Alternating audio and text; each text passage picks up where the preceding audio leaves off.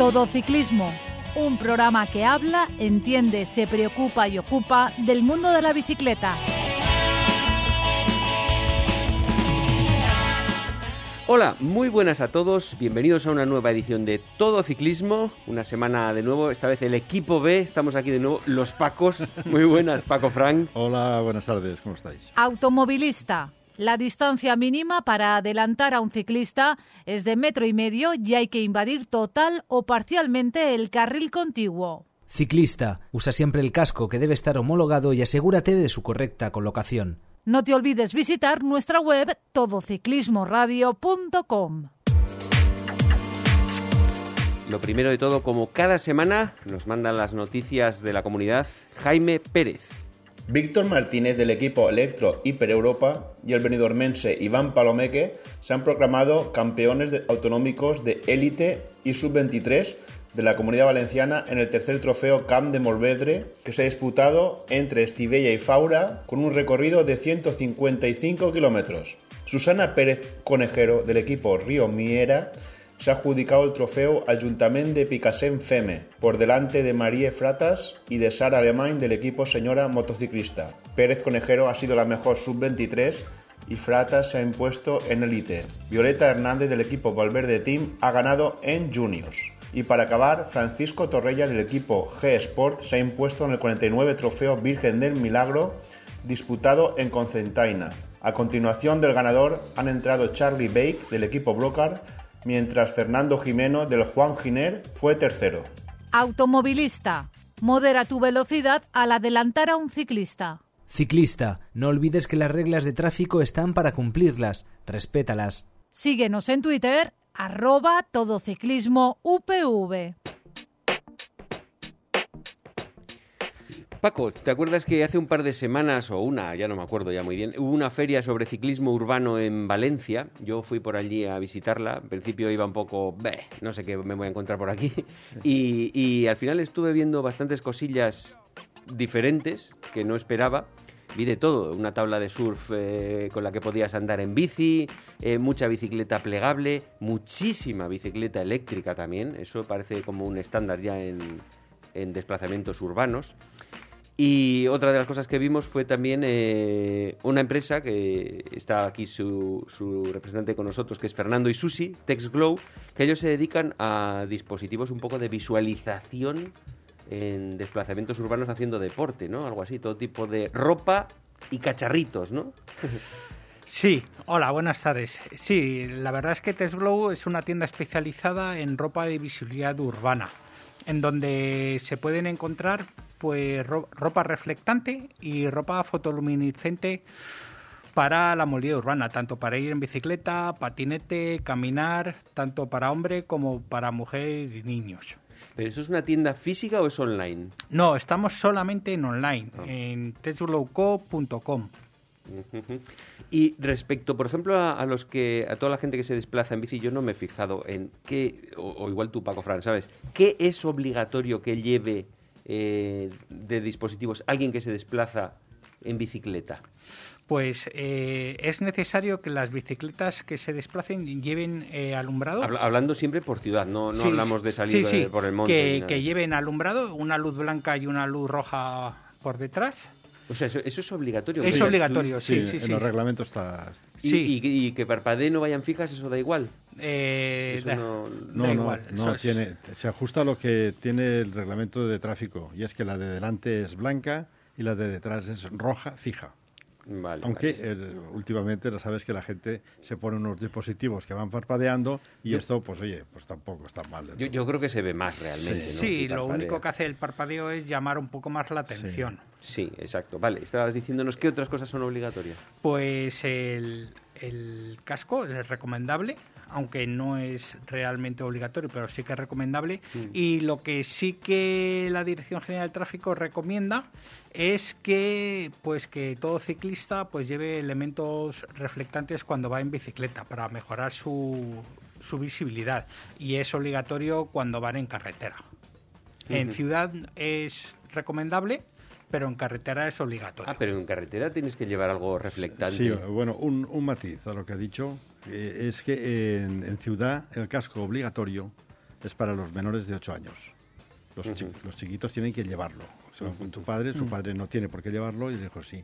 Y luego el timbre, que el timbre está en el reglamento de la circulación como elemento indispensable para llevarlo junto con las luces en casco urbano. Pero es, es en casco urbano exclusivamente, aunque claro, tú si sales con una bicicleta de carretera, en algún momento entras, y, a no ser que vivas en un chalet, entras y sales en una Luego ciudad. hablaremos de, de esa multa, Hablaremos esa luego. multa que han puesto, que n- no sabemos exactamente si se ha puesto en carretera o en un entorno eh, urbano. Vale. Pero han denunciado a un ciclista por no llevar timbre. Eh, y luego lo que, lo que dice él son recomendaciones muy interesantes todas de hacerse ver, tanto en ciudad, por supuesto, que fuera. fuera de la ciudad también, por la noche, si no llevas un elemento reflectante, estás, eh, estás muerto. Pero yo por la noche lo veo con todos los eh, ropa reflectante que hay, veo fácil que te vean, ¿no? Porque va- eh, todos los coches llevan luces tal. Pero por el día, ¿qué te aporta el llevar algo reflectante? Pues lo que, lo que te aporta un chaleco de alta visibilidad es el contraste del colorama, del color flúor, eh, con, eh, con tu ropa con el reflectante. Es decir, llama la atención el color verde o el naranja o el rojo, que son los colores de seguridad, Mm. para eh, llamar la atención en la distancia. O sea que sí que en, en simple día sí que hay una clara diferencia entre llevar una ropa de estas o no. Correcto. Por- para los coches, Correcto. digamos. Eh, es, no- eh, normalmente se piensa que llevar una ropa reflectante es exclusiva para la noche, pero que los chalecos con de alta visibilidad, con de, de diferentes colores, como puede ser amarillo flúor, naranja flúor o rojo, eh, es recomendable llevarlo por el día porque llaman la atención y te ven a más distancia eh, los conductores de los coches. Pero, pero, sabes, bueno, Fíjate si es así que en, en los chalecos obligatorios en los coches, para hacer una reparación y bajar del coche en una vía pública, es obligatorio ponerte el chaleco. Y no, no matiza si es de noche o de día. Lleva razón, de día el chaleco impone también una visibilidad desde, desde mucho más lejos. El flúor, el flúor que ponen al, al- al amarillo o verde flúor con naranja flúor, el flúor tiene una, una función y es que se resalta mucho y molesta a la vista. Entonces te hace ver eso sí o sí. ¿eh? Pero eh, hay otra cosa que a mí, por lo menos, me molesta en muchos chalecos y es que eso es un cacho de plástico que no transpira nada. O sea, eso, imagínate en Valencia en julio ir con eso. Eh, ¿Hay ropa también que algo sí transpira o que no es todo un plástico? Sí, en Tesglow tenemos chalecos reflectantes que son de poliéster, pero que normalmente el poliéster, pues depende del tipo de tejido de poliéster, puede transpirar o no transpirar, pero todos nuestros chalecos transpiran para que eh, cuando practicas el ejercicio y vas en bicicleta, pues que el sudor pues eh, y el vapor se evacúe. Y para, por ejemplo, hay también gente, bueno, yo en algún momento, eh, ahora ya no lo uso, pero en algún momento llevaba algo en los tobillos, eh, como una especie de cacharrillos que también reflectantes, ¿no? Sí. ¿Qué otros cacharros hay así para ponerse en la Sí, cuando vas te- en te- bici? tenemos un montón de accesorios en nuestra tienda, como pueden ser los reflectantes que se pueden poner en los tobillos, en los antebrazos. Sí. Tenemos eh, cintas reflectantes que se pueden lle- llevar también en las mochilas, porque uno de los errores fundamental eh, importantes que se comete actualmente eh, es que los pocos ciclistas que llevan chalecos reflectantes normalmente eh, llevan una mochila en ciudad. Sí. Por lo tanto, eh, tapan la visibilidad del chaleco reflectante de... Sí, con la, quitan- con la propia mochila le quitas Correcto, mucha visibilidad. Quitan la función del chaleco reflectante. Entonces, es recomendable utilizar una cinta reflectante, también de, de diferentes colores, para evitar eh, que el, para aumentar tu visibilidad eh, por la noche y por el día. ¿Y esta ropa se estropea con el sol? O sea, te- ¿a los dos años ya no tienes algo que valga o dura muchísimo? Todo depende de- del uso que le des a, a la ropa reflectante en O sea, sí, sí, en sí- general. sí que tiene un, digamos, un límite de horas de sol en el que ya empieza a perder sus propiedades. No, no tiene, no tiene un límite. Eh, no- vamos a ver, tiene un límite. Mm. Sí, que no va a estar estropea. 10.000 millones de años, Pero sí. eh, tiene mucho, mucho más que ver el si, a- si en función qué trabajo haces con el chaleco reflectante, si, si es abrasivo la, lo que pones encima del chaleco, si las condiciones de lavado, es decir, si utilizas un jabón abrasivo, si lo secas en secadora. Vale, ahí es cuando pierde las propiedades. Ahí es de- cuando empieza ya a perder y se degrada muy, muy rápido. Es decir, es mucho más fácil lavarlo en frío o en programa delicado, ¿sabes? Y no secarlo nunca en, en secadora porque normalmente son de tejido sintético y si no se, se quedaría más pequeño por el calor. ¿Tú te pones algún cacharrito de estos, Paco? No, normalmente me, me ponía alguna vez algo en las muñecas Mm. eh, y, y en los tobillos. Sobre todo los tobillos de noche es, es- es impresionante porque da idea de la velocidad con que pedaleas, porque se mueve mucho el, el verdad. Pero bueno, no me lo pongo eh, normalmente porque vamos siempre con colores, nosotros vamos disfrazados. Entonces lo- los colores que utilizamos son amarillos, muy vistosos y tendemos a poner algo que se ve de lejos. No son específicos como los que tiene tu, tu empresa, pero hacen su función.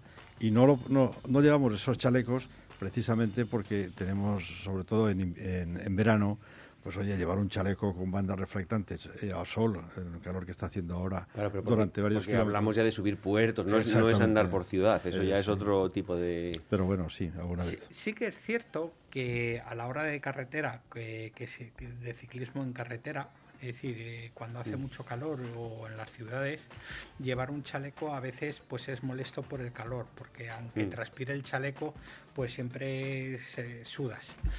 Hay otros tipos de, de chaleco que son de tipo arnés ajustable, que son unas cintas reflectantes de bicolores, que son como si llevases, digamos, unos, tira, unos pantalones unos con tirantes, tirantes, pero son unos tirantes reflectantes que son Mm. súper eh, Ya, es que son muy simple, cómodos. que solo es una línea, Eh, digamos. exacto. Y que son de alta visibilidad y son reflectantes. Y se pueden ajustar eh, tanto para el ciclista de carretera que busca la aerodinámica para, para que no moleste y eh, para el ciclismo de ciudad para eh, si quiere llevar una mochila se, se lo puede hacer más grande, más pequeño y es cómodo, pa- también lo puede llevar. Bueno, una pregunta concreta. He visto el catálogo por encima y he visto que hay muchísimas cosas, ¿no? Pero eh, realmente para la propia bici, a modo de captafaro, pegatina específica Ahí, ahí va yo, yo quiero, en la propia bici. en la propia bici, que, no- que no sea la luz. Que eso ya Sí. sabemos que hay una bombilla que tal, Sí. con pilas. No, no. Unas pegatinas discretas que puedan encajar en la, en la, en la- en la estética de la bici.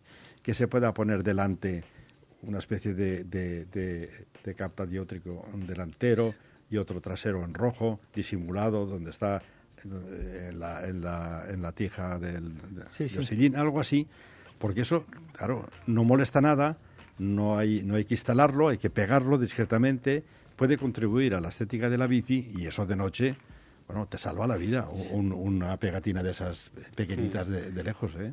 Sí, es cierto. Eh, también dentro del catálogo de las tiendas, aparte de los reflectantes y ropa fotoluminiscente, hemos querido poner unas pegatinas eh, que se pueden pegar a las, a las bicicletas y a los patinetes o, para... ¿Recortables o tienen ya formas? Ya cómo? tienen forma, pero tienen eh, diferentes tipos de forma ya precortadas que se pueden poner en el manillar, en el cuadro, en, en la tija, en el portaequipajes, eh, donde, donde prefieras, para que eh, no te tengas que despreocupar, las pones y ya eh, tienes la seguridad que por la noche te, te van a ver. Sí, a mí, a mí también me gusta más esa opción, la de tener la bici llena de cosillas que se vean por todos lados, lateralmente, de detrás, de delante. Sí, además eh, tenemos un accesorio que es súper interesante, que es uno de los accesorios que más se ha vendido en, en la feria de ciclismo urbano eh, hace un par de fines de semana, que fue que han sido los reflectantes para radios.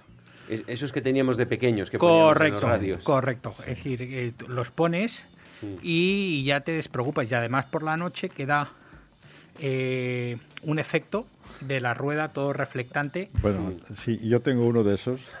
es un poco complicado de instalar entre radios, es grande, lleva unas... una- Ah, pero tú, tú dices uno entre radios, Yo, ¿no? no, no, pero hay uno Oh. entre- como dice él, no solamente uno pequeñito como de plástico que no hace nada, sino que hay unos que son electrónicos que pones una pila dentro y hacen al girar Ah, que una un forma estroboscópica. Entonces van dibujando letreros y unos dibujos impresionantes. Yo lo tengo y no me atrevo a ponérmelo porque sé que me para la Guardia Civil seguro. Es decir, ¿usted qué está haciendo? ¿Está haciendo circo aquí? Porque es, es impresionante la gente cómo se queda mirando eso porque Sí. es un espectáculo. ¿eh? Sí, la, la verdad es que los- eso sí que es cierto, que a veces sí que son difíciles de, de poner. Los reflectantes, los que nosotros vendemos, se, se colocan fácilmente con un solo clip, Eso es. ¿vale? Y, y sí- y sí que te ven a más de 150 metros de, de distancia por la noche, que está muy bien. Bueno, Fernando, pues nada, muchas gracias por habernos contado todos los dispositivos así que tenemos para visualizarnos. ¿Dónde os pueden encontrar? Pues nos podéis encontrar en, en testglowco.com. Y allí se pueden hacer las compras. Sí, sí, es una esto. tienda online eh, donde lo podéis consultar y se, estamos aquí en Valencia y servimos en 24 o 48 horas súper rápido. Pues lo dicho, muchas gracias y veremos a ver qué cosas le podemos poner a la bicicleta. Muchas gracias a vosotros. Hasta ahora. Hasta luego. Automovilista. El claxon está bien si se usa como aviso, pero nunca para molestar. Ciclista. Es conveniente que salgas siempre que puedas en grupo. Búscanos en Facebook. Todo Ciclismo UPV Radio. Llevamos ya dos semanas de Giro, queda una semana, hemos estado viendo todas las etapas y la verdad es que eh, lo que nos había parecido un inicio de temporada impresionante, febrero, marzo, abril, con las clásicas, con tal, una- un espectáculo increíble, para mí el Giro no lo está cumpliendo, Paco Fran. Bueno, este giro, este giro es un giro raro, muy raro, porque ya dijimos hace 15 días cuando hablamos de que no había, no había capitán, no había ganador nato. Eh, se especulaba entre Parapaz y Simon Yates, a ver qué pasaba con Simon Yates. Y bueno, y de, a las primeras de cambio se despiden eh, Miguel Ángel López, eh, Simon Yates pilla una pájara un día importante, Kelderman, que era otro candidato, en la etapa del, del Kelderman, de- del Brockhaus, tuvo un problema, perdió 10 minutos y eh, se vio que, no sé, eh, eh, con la ausencia de los eslovenos, el Giro ha perdido el, el capitán. Es decir, puede ganar cualquiera y puede perder cualquiera. Se nota que las fuerzas están justas, el Giro es bastante duro porque se ha puesto poca contrarreloj y estamos viendo estamos viendo que el líder actual que es Carapaz pues bueno lo intenta intenta hacer como si fuera Roglic como si fuera Pogacar irse en las etapas clave a ganar medio minuto un minuto y no lo consigue es decir pega la arrancada y lo pillan y lo pillan y luego le ganan eh, la, la- eh, eh, en el sprint pues le, le- le ganan los segundos de bonificación. Es decir, estamos ya en la etapa 15, falta la última semana, donde menos el día, menos el jueves que hay una etapa llana, son todo etapas terroríficas. Pues espero que, que lo sean, porque la verdad es que lo que ha habido hasta ahora ha habido más sprints que...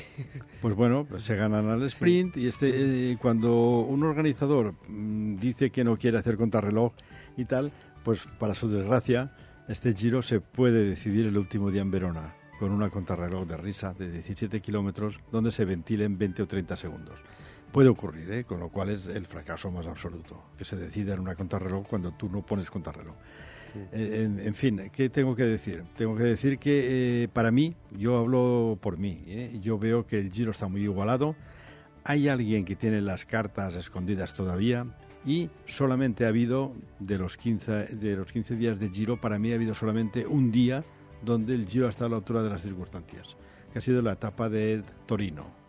La etapa de Torino era la etapa del sábado, fue una etapa especial, cortita, de 154 kilómetros, donde eh, al final se hizo un bucle de dos puertos, la Superga y la, Madalena, que se corrían dos veces en el entorno de, Turín, que son puertos que todo el mundo conoce de la Milán-Turín, y que ese día pues era un día de media montaña, digámoslo así, y ese día alguien puso en evidencia a alguien. Es decir, eh, no, pasaba nada hasta que el equipo Bora, en la primera subida al Superga, se puso delante a 70 kilómetros o 60 de meta y eh, cuatro tíos que tienen ahí, muy fuertes, pusieron en evidencia al equipo de, de Carapaz, el Ineos. El Ineos se quedó sin un solo ciclista, se quedó Carapaz más solo que la una. Entonces eso demuestra ya que como equipos el Ineos no tiene el bloque para que Carapaz pueda ganar. Segundo, Carapaz lo que hace es se siente solo y ataca. Y ataca y tiene un sprint inicial bastante bueno, pero se lo, se lo, se lo meriendan. Lo cogen y encima le pasan en la bonificación. Eh, ahora mismo está 7 o 9 segundos por delante del segundo, que es... 7 segundos, 7 segundos a Hindley, le saca... Bueno, 7 no, dos más que le ganó en el sprint especial de ayer, serán 9. Es que igual eh, eso hay que autorizarlo. Pero en fin, está 9. Y eh, Hindley es un personaje gris del equipo Bora que hace, hace tres años quedó tercero en el Tour aquel famoso, en el Giro famoso de, de Theo Geogard y, Mm. de, de- y, de, y de- que subieron el Stelvio el último día dos veces y tal, una, una maravilla. Pues oye, Hindley era un auténtico desconocido, hizo tercero. Hacer tercero en un Giro, pues es, te da una carta de presentación de que lo puedes ganar. Sobre todo cuando los dos que te ganaron no están aquí.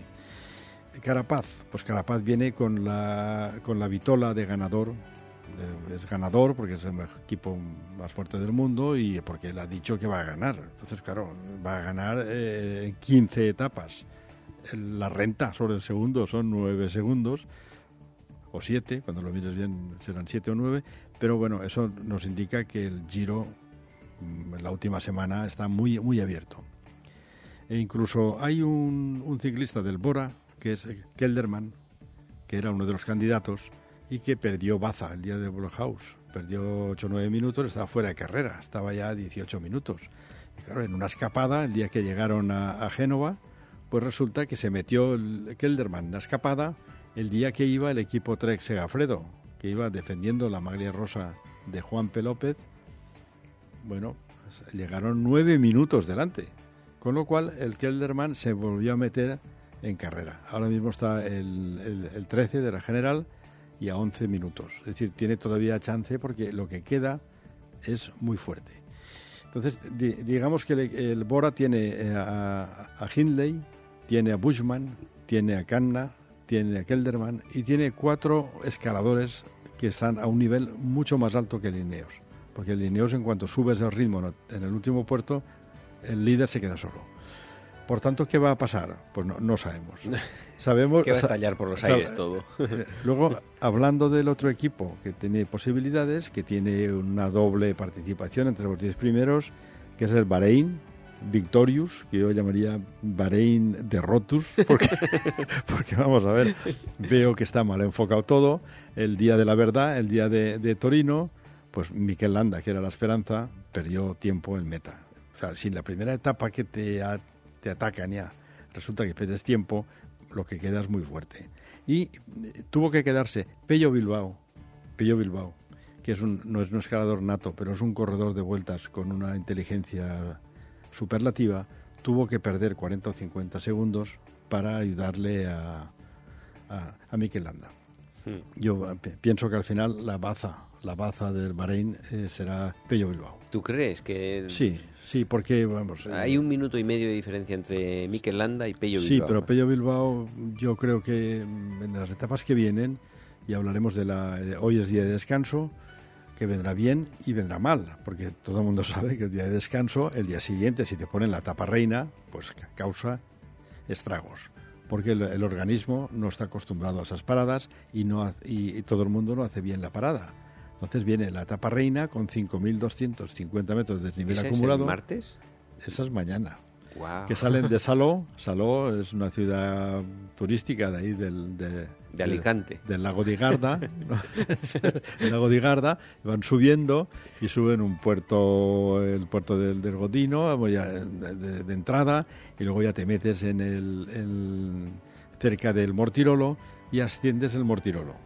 Mortirolo por Edolo y Mono, que es por donde bajan normalmente no deja de ser un puertaco de primera importante, aunque no tenga las rampas que no, tiene el no otro. es tan bestia por esa vertiente, ¿no? Bueno, el otro tiene una media del 9,9% y este tiene el 8,9%. O sea, más o menos es igual. Para ¿no? nosotros es igual, sí. Lo único que tiene es que está lejos.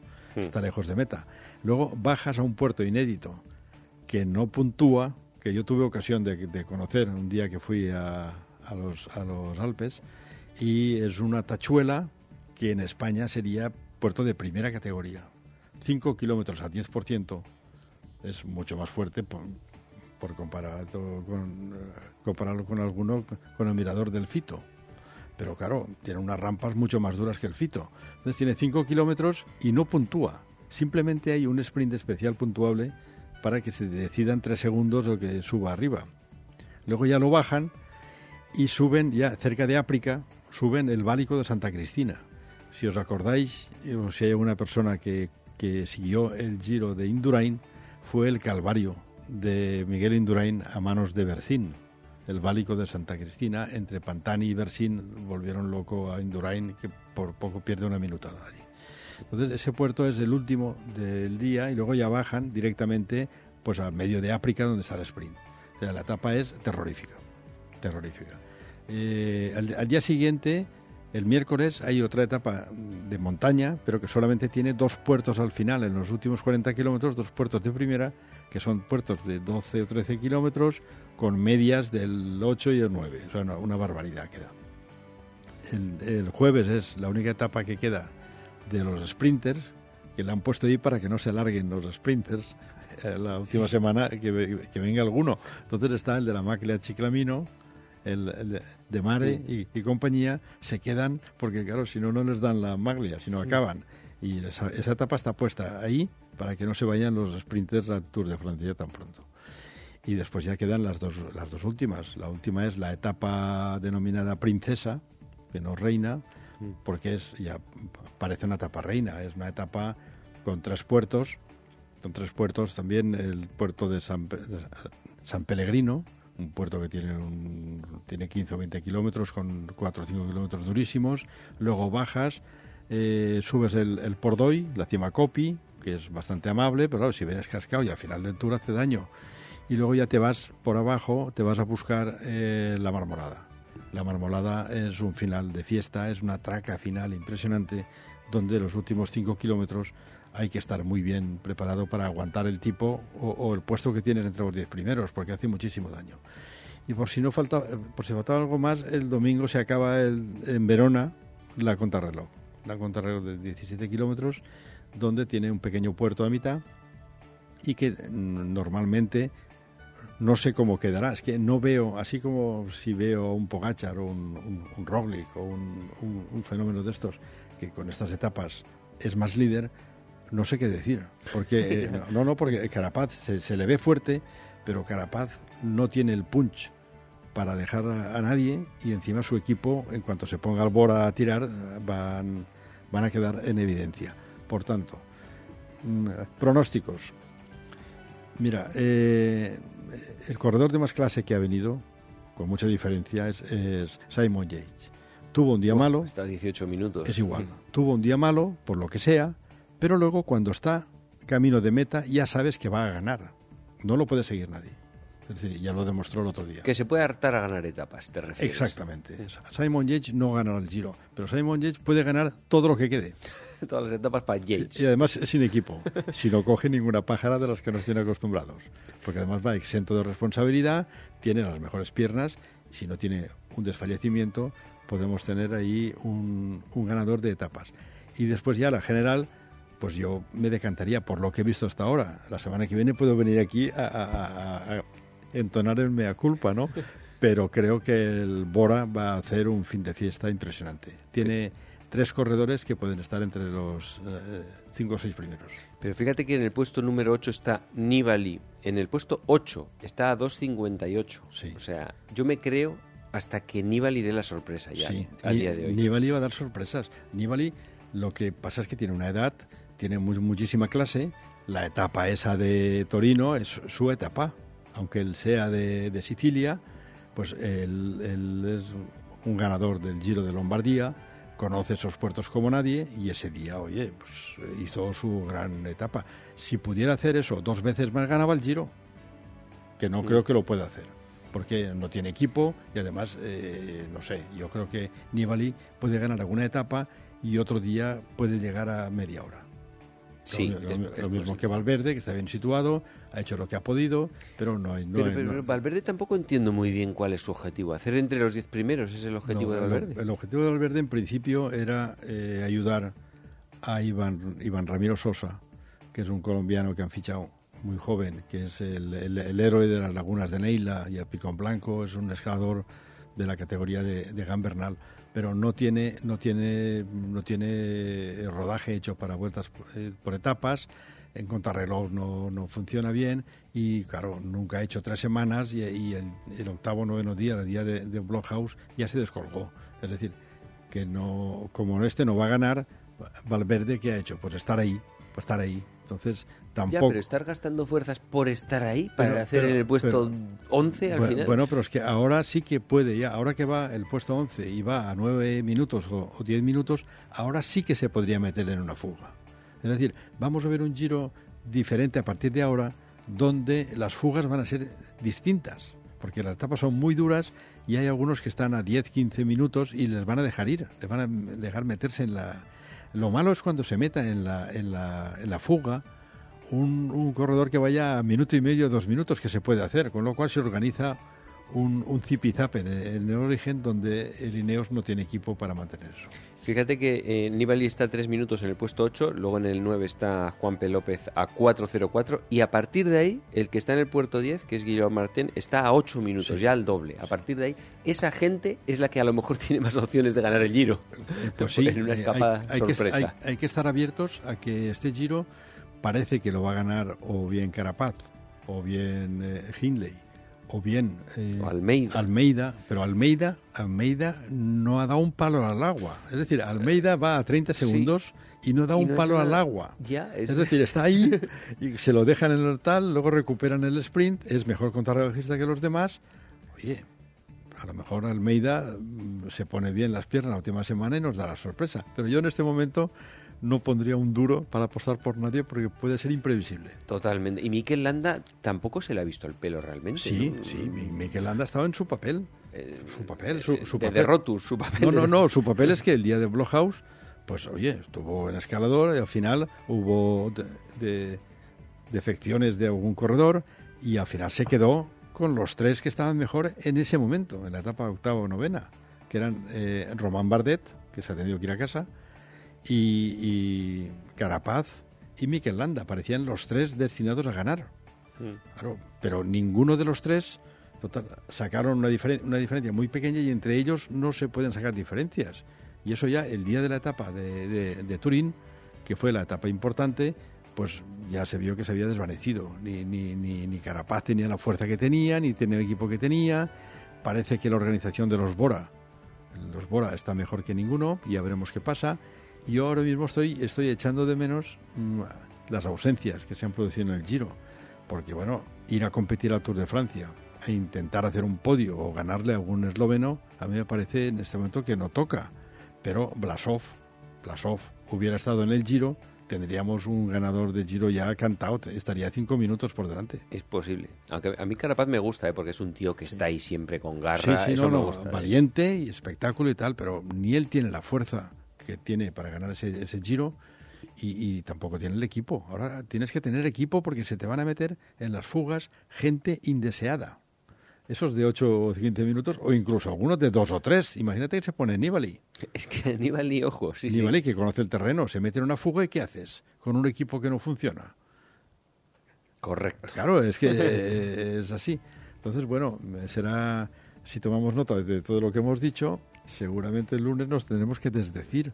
Pero bueno, que el, que el Tour, que el Giro hemos dicho que es muy raro, que no tiene un ganador nato, que que parecía que iba a ganar, pues ya lleva 18 minutos, que el otro no tiene fuerza ni equipo, que hay un equipo Bora que tiene está al acecho y que puede ganar, que un Almeida que es una incógnita, un Nibali que está metido ahí a dos minutos. Tú fíjate, O sea, digamos que puede pasar lo que sea. Empezamos Eh, de cero. Exactamente. Incluso, inclu- incluso podría ser un giro a lo Pereiro.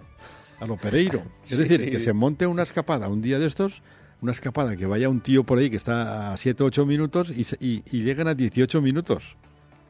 ¿Sabes? Y eh, tira tú, eh, tira tú, yo no tiro, tira tu equipo, tiro yo, tal, tal. Llegan 15 minutos delante. Hombre, el, un- ma- el marrón de tirar yo creo que se lo van a dejar todos al Bora. que ha demostrado Sí, ser pero, el más pero fuerte. el Bora tiró solamente en un momento porque sabía que tenía dos puertos donde podía poner en evidencia el equipo. Claro, lo saben, la fuerza no nace. La tercera semana de- del Giro o tienes la fuerza ya o no la puedes adquirir. Entonces ya, ya, ya, ya han descubierto su punto flaco. Es que no tiene el equipo para mantener el liderato. Y el líder, pues oye, está mejor que ninguno de cara a meta, pero lo acaban cogiendo. Es decir, tú fíjate, eh, un líder, un líder de verdad no hace eso, no se va a tres kilómetros para que lo cojan. ¿Tú has visto alguna vez a Froome Eso es raro. cuando sí. se iba era que ganaba. Contador se iba y ganaba, se acabó un minuto y medio o dos. Eh, Pogachar se va y gana, Roglic se va y gana. Pero claro, uno que, que va primero y que lo cogen, todo el mundo sabe que no puede ganar. sí. Es decir, que yo no entiendo la política esa. También es verdad que según he leído, Carapaz el año que viene se va de Lineos. Vuelve otra vez al, al Movistar. Pero eso está ya. está casi, hecho. está hablado. Yo creo que de, de- de fuentes bien informadas se está hablando de que Carapaz no está bien con ese equipo, no le gusta el equipo que le han llevado. Yo qué sé, son excusas, que se quiere ir. Entonces la, la política es para que no gane. Ojalá ganara con, con un espectáculo grande, ¿no? Pero me, me temo lo peor. Bueno, pues eh, ahí dejamos lo del Giro. Desde luego nos esperan sorpresas. Eso esperamos, que sería una ilusión que hubiese sorpresas esta semana y lo contaremos el lunes que viene. Automovilista. No se puede adelantar a otro vehículo si vienen ciclistas en sentido contrario. Ciclista, recuerda, hay que ir siempre con los cinco sentidos encima de la bicicleta. Síguenos en Twitter, arroba todociclismo UPV.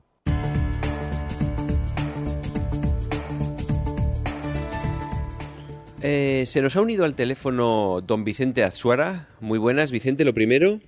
Aquí estamos, con los amigos del pedal. bueno, yo quería comentaros lo primero a vosotros dos, a Paco y a ti. Hace una, una semana, un par de semanas, ya no recuerdo, eh, fui con unos amigos a la marcha de Ayora, que es así bastante conocida en la comunidad, incluso fuera. Yo no participé, yo iba solo a verlos, a ellos y eso. Y me resultó curioso que solo había unos 400 participantes y el desangelamiento global que me dio la impresión. O sea, yo me- paraba en algún sitio a verles pasar y pasaban dos, pasaban diez minutos y pasaba otra persona. Y, digo, y, me dio una sensación que digo, la verdad es que no, no, no está genial. Fue alguno, de hecho fue alguno del club, que era la primera marcha que hacía y obviamente eh, si tu primera marcha es un ambiente así, yo creo que no te, no te capta. No es como si vas... Yo la primera que fui fue a la Marmot, que aquello está lleno de gente, de todo. O, eh, y la siguiente a la Quebrantahuesos, que son cosas espectaculares. Pero ir a una marcha así, ¿os motivaría a vosotros Paco, o no? Sí, ¿sabes lo que pasa, Paco? Yo, yo estoy pensando, esa de Ayora supongo que se haga en los castillos de Ayora. ¿no? Exacto, sí. Vale. Pues yo se ha hecho varias y la última la hice en el año 2011. Yo me acuerdo que en aquella época éramos cerca de 2.000, mil, mil y bastante. Sí, yo, yo también Y la había hecho con esa gente. Exacto. Y lo que sí que te puedo asegurar es que eh, no, no tenías la sensación de, de ese apelotonamiento que, que, que, que te hace ir con un estrés tremendo que tienes, pongamos, en la quebranta huesos, por poner el ejemplo más clásico, ¿no? Los 30 fatídicos kilómetros de Sabiñán o hasta Jaca, que tienes que ir allí, vamos, es que vas a, a 170, pero no por las piernas, sino por la tensión que llevas de, de no caerte. Esta, en esta, en, en absoluto, y eso, o sea, yo, yo noté una cosa muy agradable, con lo cual estamos en el tema de que eh, ni tanto ni tan calvo, es decir, mm, tan tampoco atractivas para mí hoy día son las marchas de 8000 como las de, como las de 400 y sí, sí, sí, más o menos preguntabas eso, ¿no? Por eso digo yo que pienso que hay un término medio que, que puede estar bastante bien. Sí, es- esa marcha de, de Ayora, mm, por un, por un testimonio de un compañero de la Peña que fue, Mm. eh, ¿Y qué comentó? A ver, cuéntame pues lo mismo. Lo mismo, dice que fue solo toda la etapa, pero porque creo que había do- dos niveles, una etapa corta y una larga, una de 115 Ah, y tal, y una de 180. Entonces salían a horas diferentes. Y por lo que sea, pues le tocó ir en un, no sé, en un itinerario donde los otros no habían llegado y los otros ya se habían ido, y fue 20 o 30 kilómetros eh, nadie, solo, ¿no? solo, dice, madre mía, aquí solo me va a comer un lobo. Y encima se equivocó en un camino porque como no había tanta gente para, para, para decirle si era aquí o por Sí. allí, él intuyó una cosa, no miró bien y se fue y hizo 15 kilómetros más. Los por- de mi club también se equivocaron en un punto, ¿eh? Pues, También. pues de- debe ser esa marcha. Entonces, claro, cuando hay mucha gente, malo. Cuando hay poca gente, también malo. Entonces, hay que saber uno a qué va a las marchas. Porque si vas a, no sé, a competir con 3.000 o, o, a- o darte la sensación de que estás en medio de un pelotón del Tour y sentirte profesional y tal, pues es una cosa. Y otra cosa es estar desangelado allí, porque para eso ya estás con la peña de los sábados. Vais cuatro tíos y paráis al bar y no tenéis que hacer tantas cosas. Claro, porque, por ejemplo, ¿cuál es tu motivación, Vicente, para ir a una marcha? Bueno, ¿cuál era? O Hoy ninguna, exacto. Eso Hombre, para no engañaros, creo que os mandé al, a lo de todo ciclismo, os mandé el enlace, ¿no? Me, me he inscrito este año por primera vez desde hace muchos años, porque tengo unos amigos que van y me parece una causa buena, a la de Ava- Avapace, esta que ah, hacen mm. la gente, esta asociación de Sí. valenciana de parálisis cerebral. ¿Cuándo bueno, es? Que esa es dentro de poco, pues yo esta creo. es exactamente, yo te lo diré, el día 12 de junio, si no me equivoco. Y esa es una marcha No. que es, es aquí es por una marcha Valencia. tranquilita, sí, tranquila, sí, sí, no es, creo que, bueno, yo no lo he hecho nunca, que conste, pero bueno, que, que no es de esas que se va, supongo, con el cuchillo y tal, y pues cuando yo me inscribí éramos ya 600, pues igual mm, seremos unos 1000, igual, una cosa así. Mm. Pero vamos, es, es que también un poco, Paco, ¿sabes lo que pasa? Que depende también un poquito, esta de los castillos de Ayora, esta es una marcha bastante rompepiernas. Eh, entonces, ¿qué es lo que pasa? Que muy muy al poco de salida aquello empieza ya a ponerse difícil, entonces empieza la disgregación del pelotón. Claro, cuantos menos sean, las unidades que quedan son más, más, más pequeñas, las grupetas son más pequeñas, con lo cual llega lo que le pasó a tu amigo y a esta gente, que al final dijo, joder, si es que voy solo, ¿sabes? Entonces, efectivamente, eso a mí, desde luego, eso es como que va a una marcha grande y pincha te quedas al último. Eso es una faena, ¿no?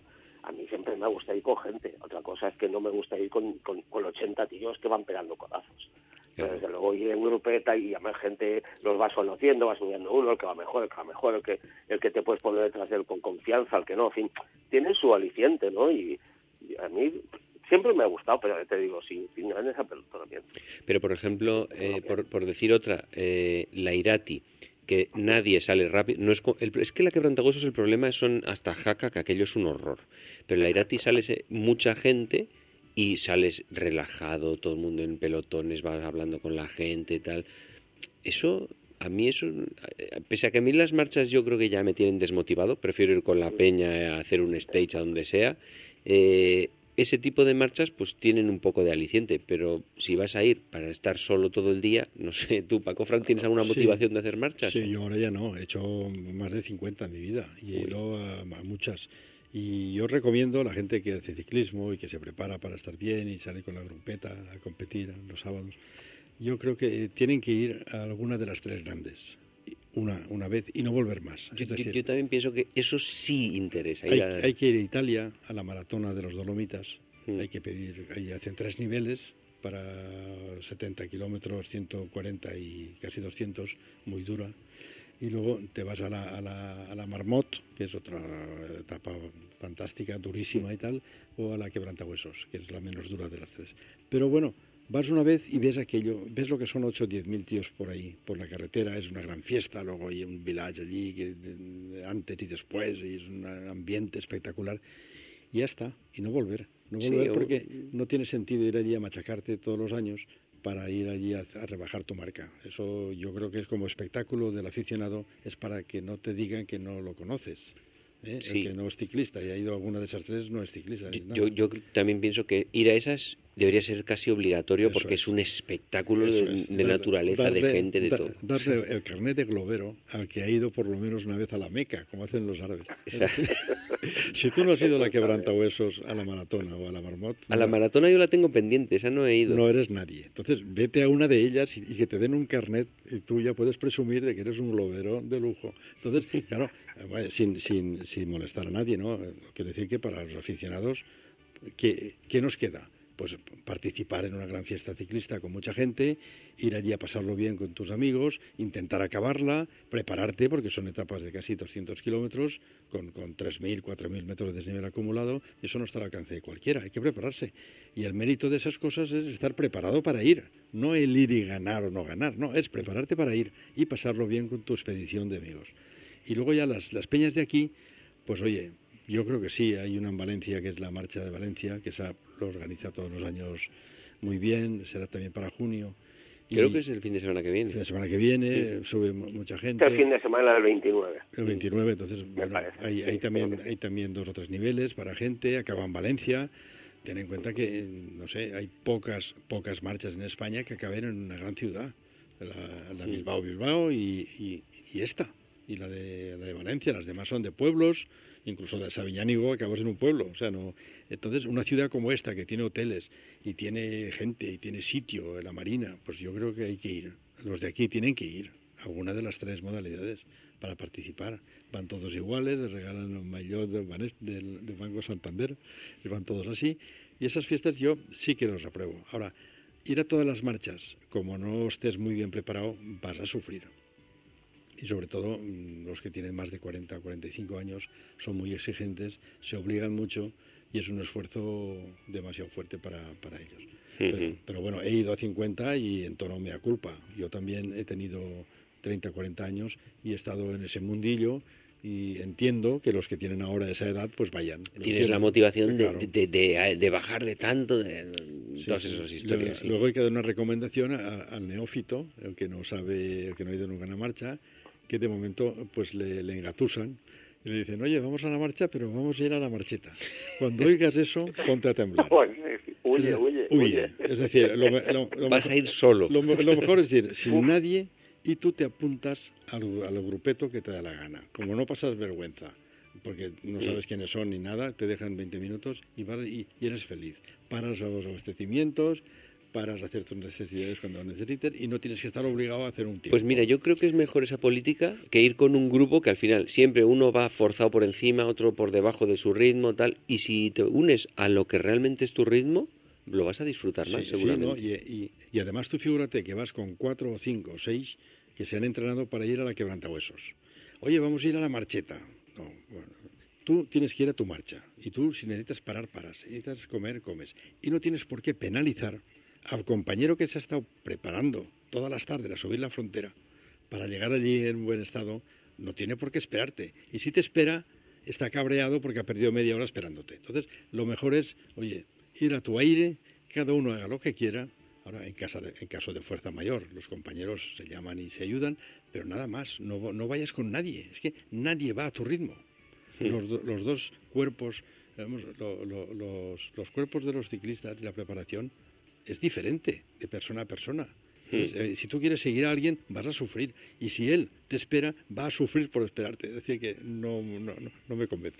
Y, y, cambiando un poco de tema, quería comentaros sobre multas y cosas de esas. Que, que, he visto un par de multas curiosas. Por un lado está la que hemos visto hoy de por no llevar timbre en la bici. Y por otra que al, en el Giro a Alex Dowsett le han multado por llevar las gafas por dentro de los agarres del casco, o sea, de las cintas del casco, en vez de por fuera. Ah, bueno, ahí no, ahí no llego yo. Yo no sé el reglamento de la UCI. Yo no sabía que eso era. A ver, tú tienes que llevarlas por fuera, las gafas, por si te caes, que salten y no se te claven en ningún sitio, digamos, pero no sabía que eso era una cosa. Pero eso es absurdo. Eso es absurdo porque puedes ir sin gafas. Sí. Y puedes ir con gafas, ¿qué más da? Entonces... Sí, pero la cosa es que si las llevas por dentro de las tiras del casco, las gafas cuando te caes no se saltan y pueden romperse y se te clavan por la cara, que fue lo que le pasó a, Bien. al chico este de, que, que, nos contó su accidente en, en, una ocasión que vino al programa. Sí.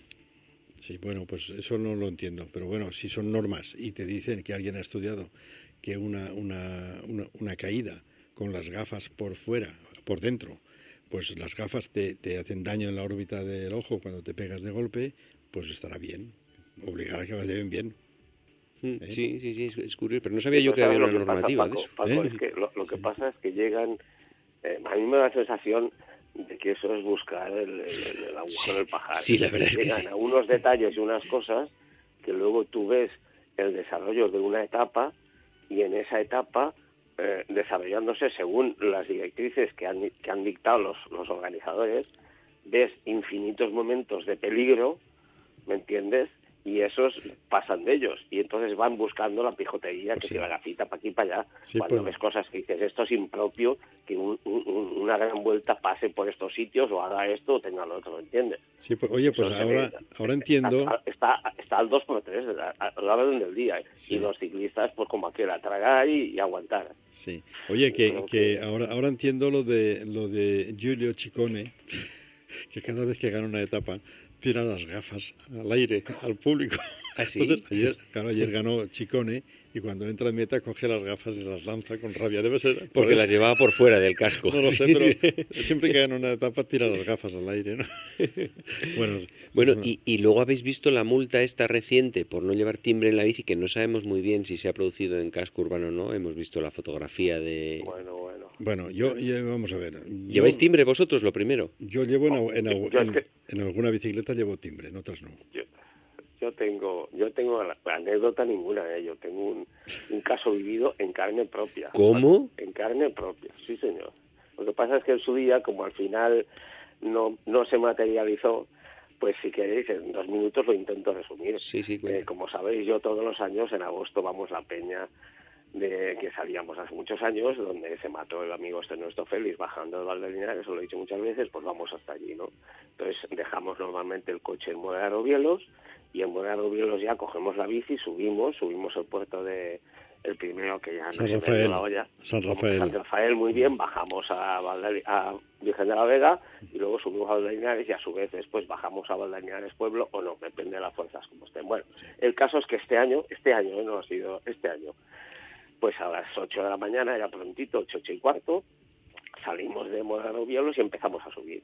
Y estando subiendo Puerto San Rafael, que tiene pues una subida, hay unas subidas incluso que tiene con, con eh, doble doble vía Sí. para, para los coches más lentos y tal, que por cierto la vía a la derecha suele estar bastante picadita.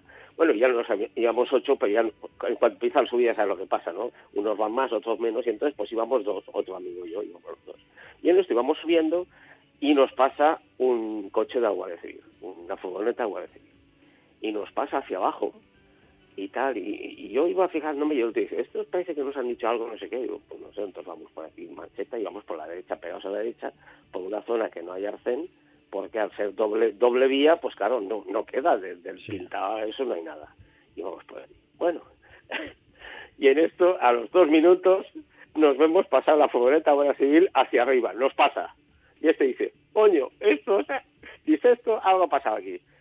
Efectivamente, 500 metros más adelante, en un entradero que había, un poco antes de llegar al puerto San Rafael, allí estaban esperando. Nos dan el alto y sale el, estaba el, el, el gordo flaco que vi yo, el, veterano, el veterano y el chavalín. El chavalín, chavalín estaba en segundo plano. Llega el veterano y nos dice, dice, ustedes saben que van aquí circulando en paralelo, que aquí no se puede circular. Digo, perdone, ¿cómo que, no se puede circular? ¿No, que- no, no, no. Bueno, yo iba un poco delante y el otro iba a mi izquierda, detrás, pero íbamos a ese, no íbamos rueda con ruedas, tío. Digo, oiga, que sí. Bueno, le- de muy buenas palabras, pues le dije que, que- que- que yo pensaba que sí que se podía ir, que no había arcén y que se podía ir por ahí tal. El tío que no, que no, que no, que no, bueno, ¿no? empiezan a hablar y tal y cual.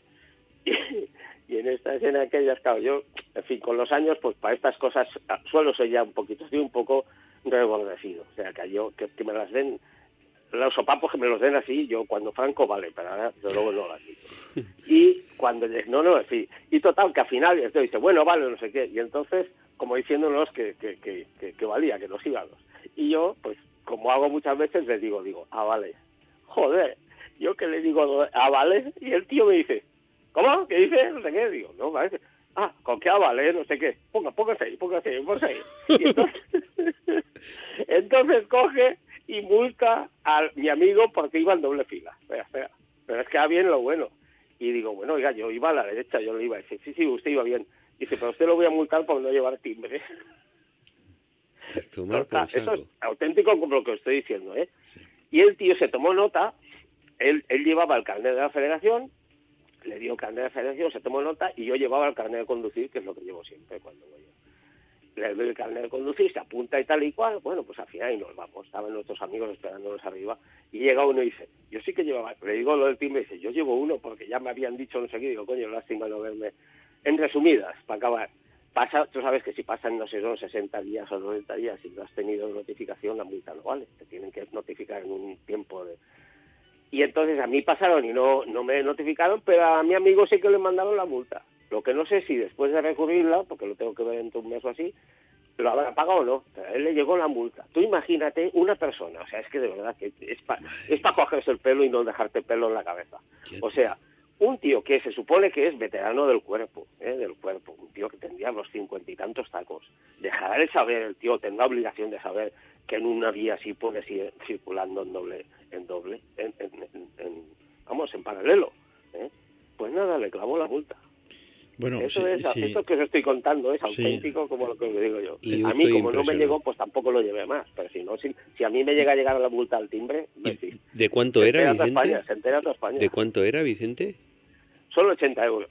El, el- lo del timbre son 80 ¿Y el otro? Ah, el otro ya no sé cuánto. No, no son muchos. No son como los 600 euros que me Pero ¿y el te timbre no se supone que es obligatorio No. solo en ciudad? No, no, va- No, vamos, no, no, no. vamos a Según la ley de tráfico, siempre que subas en bicicleta tienes que llevar. Hay un reglamento de tráfico que está establecido por el Ministerio, el Ministerio del Interior y se establece que en ciudad no sé qué, en carretera hay que llevar casco, hay que llevar timbre y tal. El timbre es obligatorio siempre, siempre. Lo que pasa es que eh, en cada en cada demarcación de la Guardia Civil, en Valencia, tal coronel de la Guardia Civil de Patrais y tal, y en cada provincia hay un jefe de la Guardia Civil, un comandante, un teniente coronel, lo que sea. Y ahí se fijan los criterios con arreglo a tal y inciden en la importancia de llevar cierta cosa o no llevarla. Entonces, claro, el criterio, el criterio que adoptan es este, esta multa que has visto hoy es un- una bicicleta que debe costar 7 o 10 mil euros, una, una ta- tarmac de no sé qué de carbono, claro, sería algún ciclista que habrá bajado un puerto a la velocidad que habrá querido, digo yo, ¿eh? Entonces, claro, cuando bajas y no hay una placa que te establece que no puedes ir a más de 50, a más de 45 las bicis no pueden ir, nunca, en ninguna circunstancia, porque lo ponen en el reglamento y hay gente que baja a 60.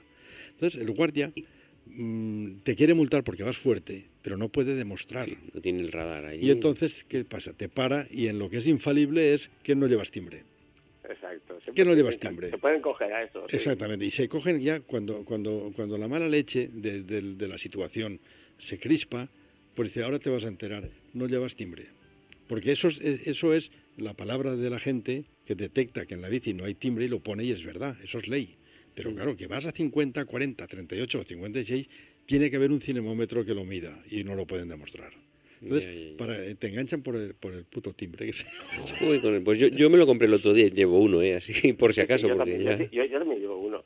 Bueno, Sí, hay una, hay una yo cosa... llevo uno de esos de campanita, de esos frenitos, y lo que hago es que no llevo, yo no llevo ni, ni, ni tornillo para, o sea, lo llevo que con la propia presión de- del, del plástico, de la, del plástico, los, lo meto y lo saco. Con Oye, lo pues, cual, en la- cuando en- cambio de bici, cambio de bici, lo cojo y lo cambio. Vale, el que, el que va a las manetas, enganchado ahí como Sí, con pinza. sí, donde va normalmente, donde poníamos antes el cuenta kilómetros, que ahora la gente lo pone más moderno delante a lo pro. Pero pues sin lado tornillo. lo Ah, vale, vale, y pero sin tornillo. La presión. Vale, Entonces vale. yo, Y- yo y, los, y es pequeñito y ya está. Lo que recomiendo es llevarlo en el bolsillo. Y cuando veas la Guardia Civil, como va a presión, clac, lo colocas. Ya, pero para eso lo tiene siempre colocado y ya está, ¿no? Bueno, no lo sé. Y luego una, Pero es que es hasta qué punto. sí, una sí. cosa que es más importante que el propio timbre es llevar un espejito en la bicicleta. Siempre hay que saber quién viene por detrás. El mal siempre acecha por la retaguardia. Entonces hay que saber quién viene. Si viene un coche, si viene un camión, si viene uno atacando. O sea, tú tienes tu espejito camuflado allí. Oye, yo no sé salir. Yo voy completo, Paco. Timbre y espejo. Ah, es que yo, yo no sé yo no salgo de casa ya sin espejo. Bueno, eh, ya nos están indicando que se acaba el programa. Vicente, eh, nada, nos, eh, como siempre, un placer escucharte y esperamos tenerte por aquí en los siguientes programas. Venga, pues a ver esta semana el guiño cómo acaba. A ver. si tenemos fiesta o no tenemos fiesta final. Venga, hasta ahora. Hasta luego. Adiós, hasta luego, compañero. Y don Paco, Aquí dejamos el programa por hoy con la, el- la incertidumbre del Giro que nos espera y la Sí, semana que viene. Eso lo dejamos para el lunes, que será la gran fiesta del Giro. No tenemos ni una, pero bueno. Esperemos reírnos de nuestras previsiones. Sería lo mejor que nos podía pasar. Así que nada, hasta la semana que viene, Paco. Venga, hasta luego. Y a todos los demás, lo mismo. La semana que viene nos vemos y seguimos hablando de ciclismo.